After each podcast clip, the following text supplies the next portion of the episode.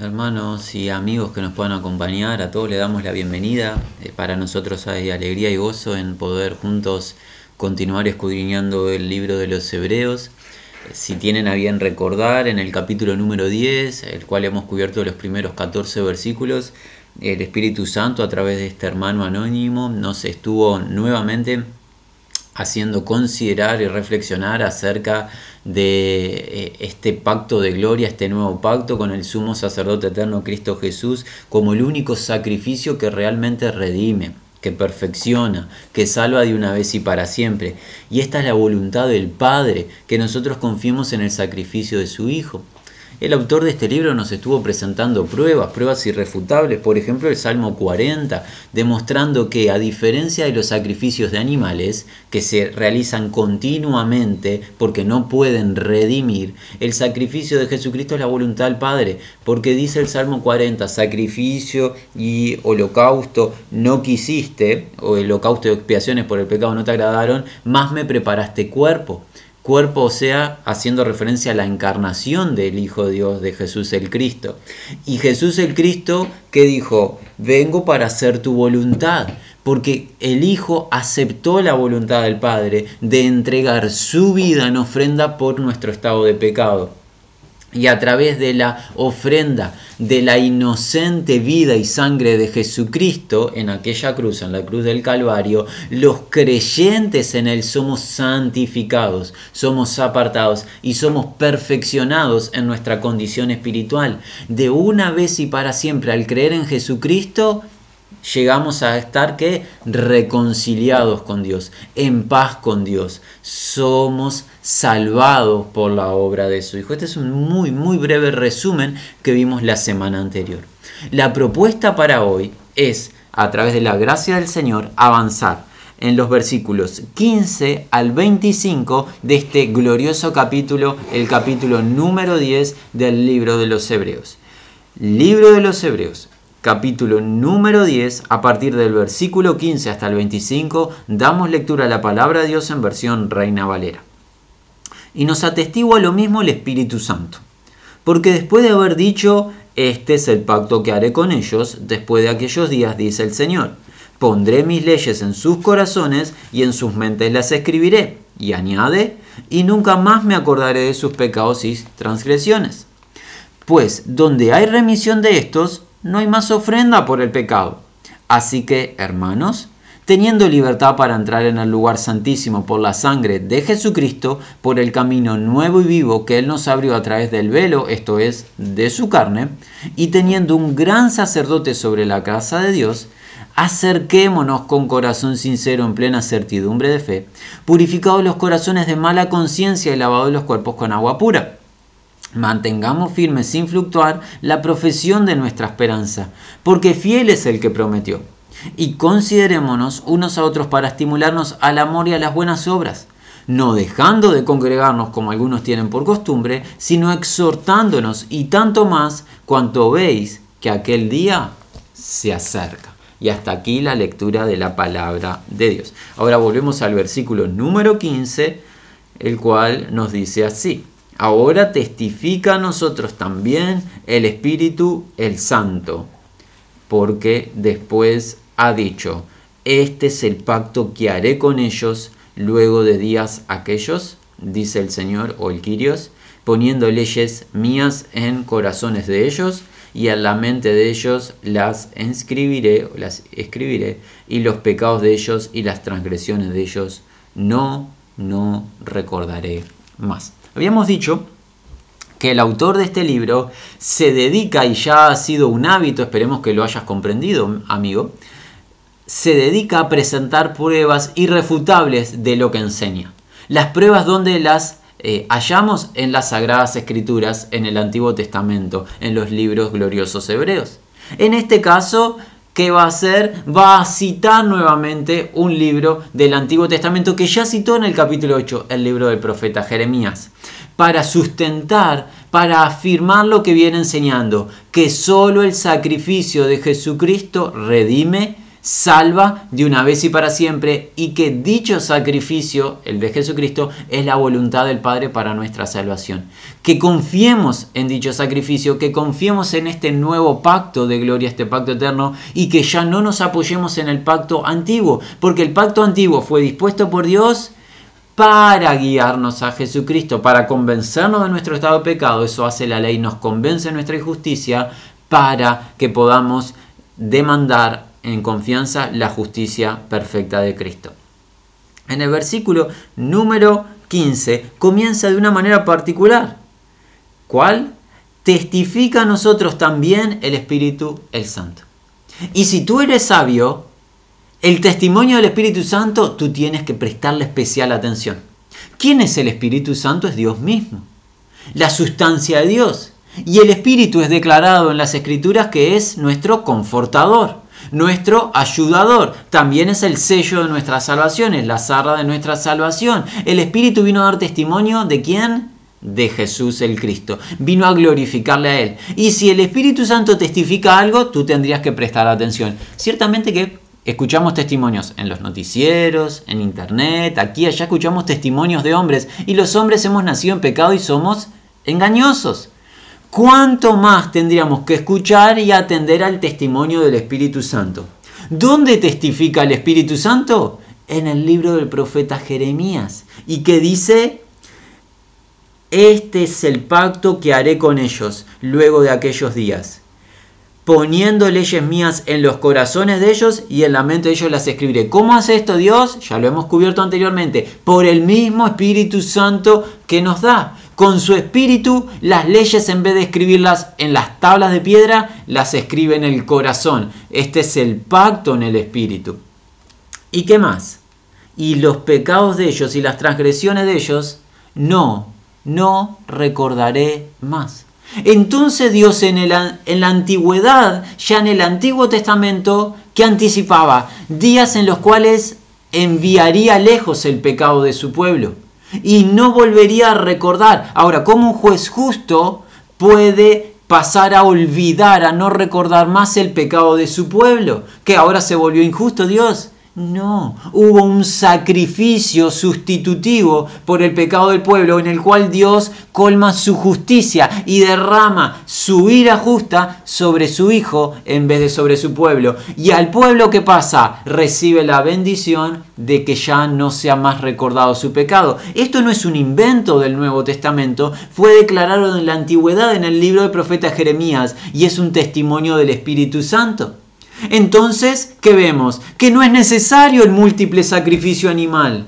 ¿Para qué múltiples sacrificios si Dios declara que no va a recordar más nuestro pecado? Ahora, pasemos al versículo 18, donde el autor de Hebreos lo va a hacer esto evidente. Dice así, ahora, donde perdón, la, idea, la palabra perdón es literalmente enviar lejos. Donde perdón o enviar lejos de estos, que estos, los pecados.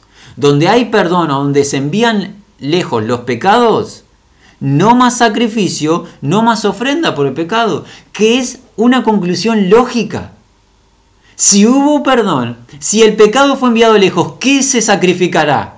¿Para qué habrá que sacrificar algo? Ya se perdonó, ya se envió lejos el pecado. No es necesario degollar ningún animal más por el pecado porque fue sacrificado Jesús el Cristo y fue anticipado esto en el libro de Jeremías por el Espíritu Santo. Llegarían días donde Dios no recordaría más el pecado de su pueblo, no vendría más a su memoria, perdonaría el pecado y Dios inscribiría sus leyes, sus mandamientos en el interior de su pueblo. Este es los días de del nuevo pacto los días de salvación, los días de Jesús el Cristo. Son evidencias irrefutables, amigos, y en particular, si llega a haber algún amigo o amiga de tradición hebrea, querido amigo o amiga, por favor presta atención, Dios ha atestiguado que en su Hijo Jesús el Cristo hay salvación. Deposita tu confianza en Jesús el Cristo para recibir la bendición del perdón de tu estado de pecado, para que tus pecados sean enviados lejos y no confíes en sacrificar animales, porque la sangre animal no puede remover tu pecado y no te hará perfecto. Muy bien. Ahora, a partir del versículo 19, vamos a llegar a un punto que va a ser en cierto aspecto eh, sorpresivo. Viene alguna indicación para nosotros. Si hemos estado atentos en todo este último tiempo, versículo tras versículo, lo que ha hecho el Espíritu Santo es mostrar evidencias de la obra de Cristo y no hemos recibido muchas indicaciones. Hay una indicación implícita en todo esto que es confiar en Jesús, pero no hemos recibido indicaciones casi. Bueno, ahora en esta sección tendremos alguna indicación, hay que estar muy atentos. Dice así a partir del versículo 19. Por tanto, esta es una conclusión. Teniendo, hermanos, confianza la palabra confianza también podríamos verla como libertad. Teniendo confianza o libertad para la entrada al santuario por la sangre de Jesús. Agreguemos el 20 y ya los vemos juntos. El que inauguró por nosotros camino nuevo y viviendo a través del velo, esto es la carne suya. Muy bien, hermanos, que tenemos libertad o confianza para algo. ¿Para qué?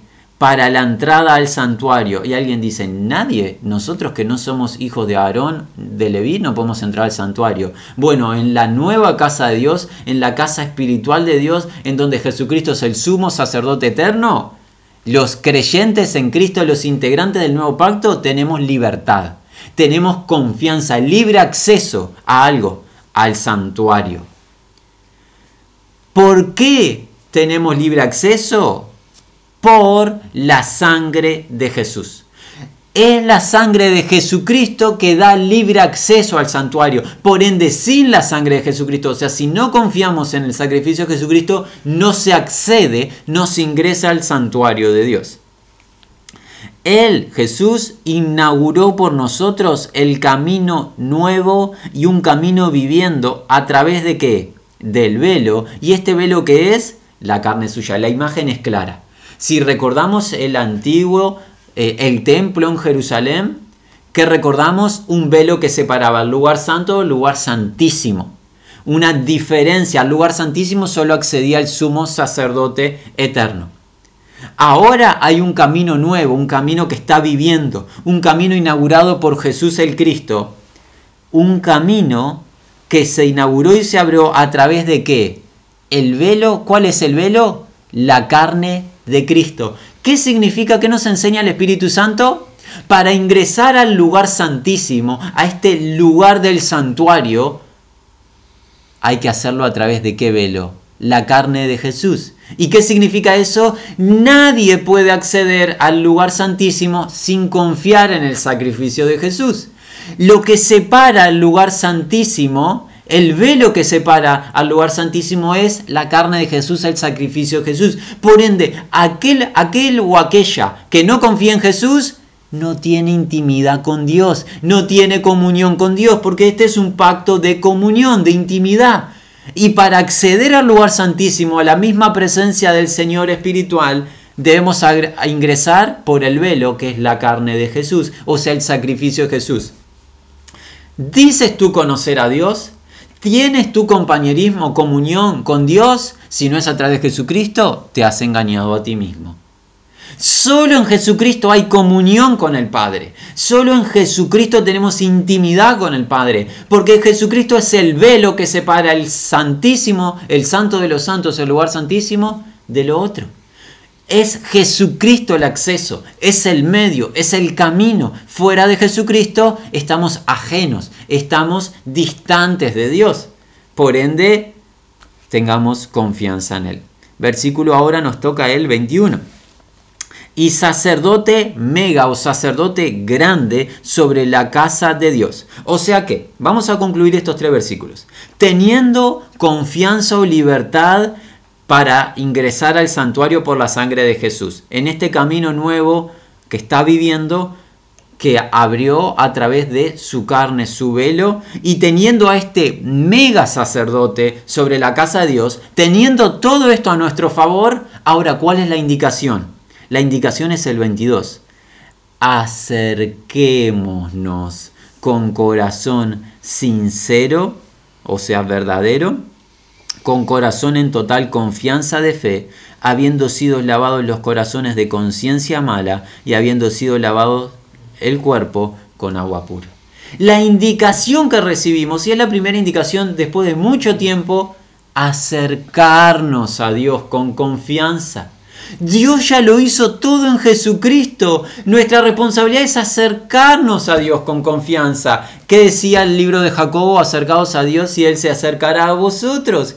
Ya hizo todo Dios en Cristo. Acerquémonos confiando en Jesucristo. Y debemos de acercarnos con un corazón sincero. Nadie piense que puede engañar a Dios. Nadie piense que puede, acercarse a Dios en sus propias obras, que puede acercarse en sus méritos, que puede ocultarle a Dios lo contaminado de su ser y puede presentarse como bueno delante de Dios. Dios no puede ser burlado ni engañado. Hay que acercarse con sinceridad a Dios y la sinceridad debe ser en confianza en la obra de su Hijo, que Él sí nos limpia, Él sí nos lava, porque recuerden que en el antiguo pacto los sacerdotes deberían de purificarse para el acceso al templo al tabernáculo. Así debemos nosotros limpiarnos. ¿Qué nos limpia? La sangre de Jesucristo nos lava, nos purifica, como se enseña en las Sagradas Escrituras, como en el libro de Juan. ¿Se acuerdan que enseña Juan en su primer carta? Él nos dice que si confesamos nuestros pecados, Él es fiel y justo para limpiarnos de toda maldad, de toda injusticia. La sangre de Jesucristo sigue siendo eficaz para toda purificación a través de la palabra cuando confesamos nuestros pecados, somos purificados, somos lavados. Así que la indicación cuál es, teniendo todo esto a nuestro favor, este camino vivo, este camino abierto, este trono de gracia, este santuario dispuesto por Dios a través del sacrificio de Jesucristo, teniendo a Jesucristo como el mega sacerdote sobre la casa de Dios, la indicación es acerquémonos, acerquémonos con confianza, es de libre acceso hay libertad, hay confianza para ingresar. Acerquémonos. Algo más, segunda indicación, versículo 23.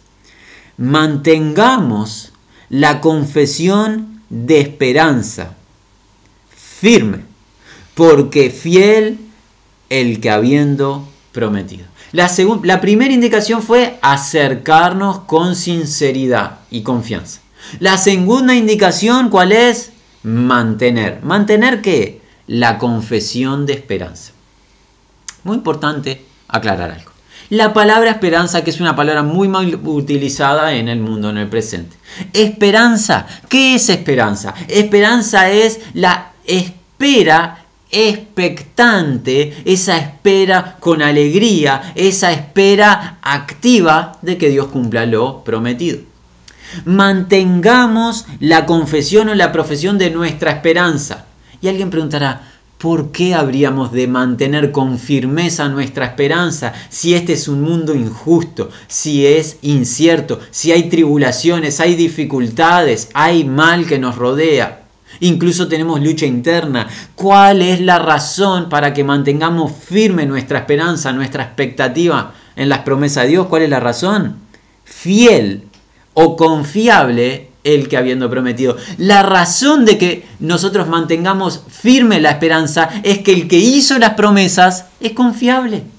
No miente. No importa si tu salud cayó o si estás en plenitud de salud. No importa si tienes muchos bienes materiales o estás en estrechez económica. No importa si hay persecución o hay tiempo de bonanza y no nos están persiguiendo. No importa lo que pase en esta tierra. El que prometió va a cumplir porque es confiable. Él es fiel y verdadero. Él no miente. Él es nuestro hombre para que mienta, ni hijo de hombre para que se arrepienta. Lo que dijo no hará. Claro que lo va a hacer. Por ende, esperanza siempre se asocia a las promesas de Dios y que Dios las cumpla. Él prometió vida eterna, la va a dar. Él prometió perdonar nuestros pecados, los ha perdonado. Él prometió que le vamos a conocer, le vamos a ver cara a cara tal como es Él. Él prometió darnos un cuerpo no glorificado y lo vamos a recibir por la obra de Jesucristo. Hay que mantener firme la esperanza porque confiable es el que ha prometido. El que prometió no miente. ¿Se acuerdan? Recuerden a Abraham su amigo. le prometió a Abraham y a Abraham aguardó un cuarto de siglo y en el tiempo que Dios había dicho, como Dios lo había dicho, Dios visitó a Abraham y a Sara, su esposa, y engendraron a Isaac, el heredero de la promesa. Versículo 24.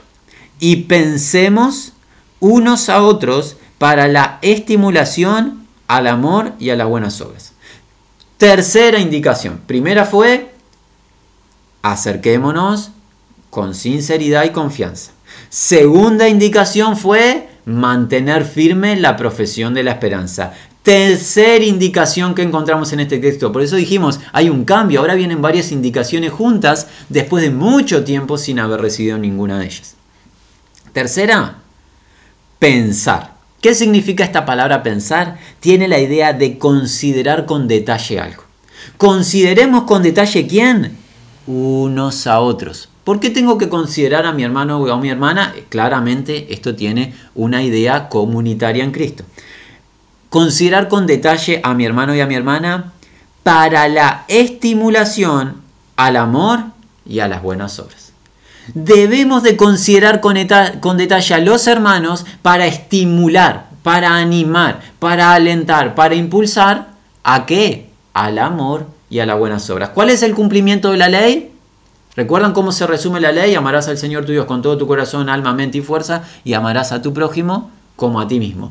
Toda la ley se resume en el amor, pero no el amor trivial del mundo, no el amor de las películas, el amor agape, el amor sacrificial, los mandamientos de Dios. Debemos estimularnos al amor y a las buenas obras. ¿Alguien es salvo por obrar? La escritura es enfática, nadie es salvo por obrar. Pero ¿qué dice la escritura? Que fuimos creados en Cristo de parte de Dios para andar en buenas obras, las cuales Dios preparó de antemano. Al creer al Evangelio y nacer de nuevo, Dios nos guía a andar en buenas obras, en amor. Eso no solo es prioritario para mi vida, es prioritario para mis hermanos. Y debemos estimular a los hermanos a que anden en amor y en buenas obras. Ninguna vida se puede, se puede considerar yo no necesito hacer, no necesito amar, no necesito, porque ya he creído en Cristo y puedo olvidarme de todos y de todo. Incorrecto. Los que hemos creído en Cristo y tenemos esta confianza y libertad al santuario, debemos de estimular a los hermanos y a las hermanas para que amen y para que practiquen buenas obras, unos a otros. Y tenemos la última indicación, que es la del versículo 25, y es el último versículo de esta oportunidad. Dice así, no desertando la asamblea nuestra como hábito con algunos, sino exhortándonos y mucho más como vemos que se está acercando el día. ¿Dónde estimular hermanos al amor y a las buenas obras? En la asamblea de los santos. En cada localidad donde se congrega el pueblo de Dios es donde encontramos a los hermanos y a las hermanas. En la asamblea de los santos vamos a poder estimular al amor y a las buenas obras. Pero no solo vamos a estimular al amor y a las buenas obras en dicha asamblea en la congregación de los santos, sino que tenemos la indicación de no desertar dicha asamblea. ¿Qué es lo que está sucediendo con algunas personas? Que llegan a la conclusión o arriban a la conclusión, a mí me salvó Cristo, más nadie, es verdad. Entonces yo me dedicaré a confiar en Cristo aislado, apartado. Incorrecto. Si nos salvó Cristo individualmente y nos salvó solo Cristo, no nos salvó nadie más, pero el que nos salvó dispuso en dicha salvación unirnos a su pueblo, a hermanos y hermanas, unirnos a su cuerpo y eso es en cada localidad en donde se congrega el pueblo de Dios para adorar a Dios, para recibir la palabra de Dios y para servir unos a otros y servir al prójimo en amor. Esa asamblea la asamblea de los santos, la congregación no debe ser abandonada. Nadie debe decir, a mí Dios me llamó a seguirlo en soledad, sin ningún hermano y sin ninguna hermana. Dios nos llamó a seguirlo a Él, a cada uno, pero además nos integró a su pueblo, para que nos sirvamos unos a otros en amor, para que nos estimulemos unos a otros al amor y a las buenas obras, y para que nos exhortemos unos a otros. Dicho sea de paso, Nadie debería decir, bueno, yo me dedicaré a ir siempre, en cada oportunidad, a la Asamblea de los Santos, pero seré un espectador. No te llamó tampoco Dios a eso. Ni es adecuado aislarse del pueblo de Dios y no congregarse, ni es adecuado ir a todas las eh, reuniones, a todos los encuentros como un espectador. Tampoco Dios nos llamó a ser espectadores. ¿A qué nos llamó? A estimularnos unos a otros al amor y a las buenas obras y a exhortarnos unos a otros. ¿Por qué? Porque el día se acerca. Algunos viven como que Dios nunca va a completar su plan nunca va a cumplir su consejo escatológico, pero la escritura no dice eso. La escritura dice que el día se acerca, el día de el encuentro con el Señor, la esperanza bienaventurada y también el día de el Señor, el día de justa retribución sobre los adversarios. Ese día se acerca. Hay que exhortar a los hermanos. ¿Por qué necesitamos ser exhortados? Porque tenemos la tendencia natural a olvidar fácilmente con este mundo y su vorágine nos olvidamos del retorno del Señor, nos olvidamos de los eventos que han de suceder, nos olvidamos de su consejo y empezamos a vivir vidas cotidianas, vidas terrenales, pensando en las cosas de esta tierra, cuando somos ciudadanos de los cielos que debemos de vivir con la expectativa constante del retorno de nuestro Señor. ¿Dónde seré exhortado? ¿Prenderé la tele y me exhortarán a aguardar aquel día? Iré al evento deportivo y seré exhortado. Miraré las noticias, seré exhortado. En ningún ámbito terrenal nos exhortan a guardar el retorno del Señor porque ni siquiera piensan en el retorno del Señor. En la asamblea de los santos seré exhortado y debo de exhortar. En la asamblea de los santos seré estimulado a amar y a las buenas obras y poder practicarlo también. Por ende, no debo de desertar, no debo abandonar la asamblea de los santos. Hoy queremos eh, dedicarnos, y considerar algún hermano amado o hermana que haya optado tiempo atrás por abandonar la asamblea de los santos, por desertar la congregación. Cualquiera haya sido la razón, nosotros quisiéramos alentar a dicho hermano o a dicha hermana que hoy recapacites en el Señor, que pidas gracia al Señor y que vuelvas a congregarte en el nombre de Jesús. Que vuelvas a estar en medio del pueblo del Señor, amando, siendo amado, haciendo buenas obras, practicando las buenas obras y exhortando y siendo exhortado. Porque aquel día se acerca y porque el Espíritu Santo ha atestiguado y el Espíritu Santo nos advierte de los hechos que han de venir. Y el Señor nos, que nos dice que ese día está cercano. No debemos de dormir, no debemos de ser displicentes, sino debemos ser vigilantes. Y eso lo haremos entre los hermanos considerándonos unos a otros al amor y a las buenas obras. Bueno, hemos cubierto una muy linda eh, sección de las Sagradas Escrituras en este libro de Hebreos, el capítulo número 10, los versículos 15 al 25. La propuesta es, si Dios lo permite, en la semana entrante poder avanzar en lo que queda pendiente. Nos resta... Eh, el deseo ferviente de que la gracia, paz y misericordia de Dios sea con todos los que aman y confían en Jesucristo.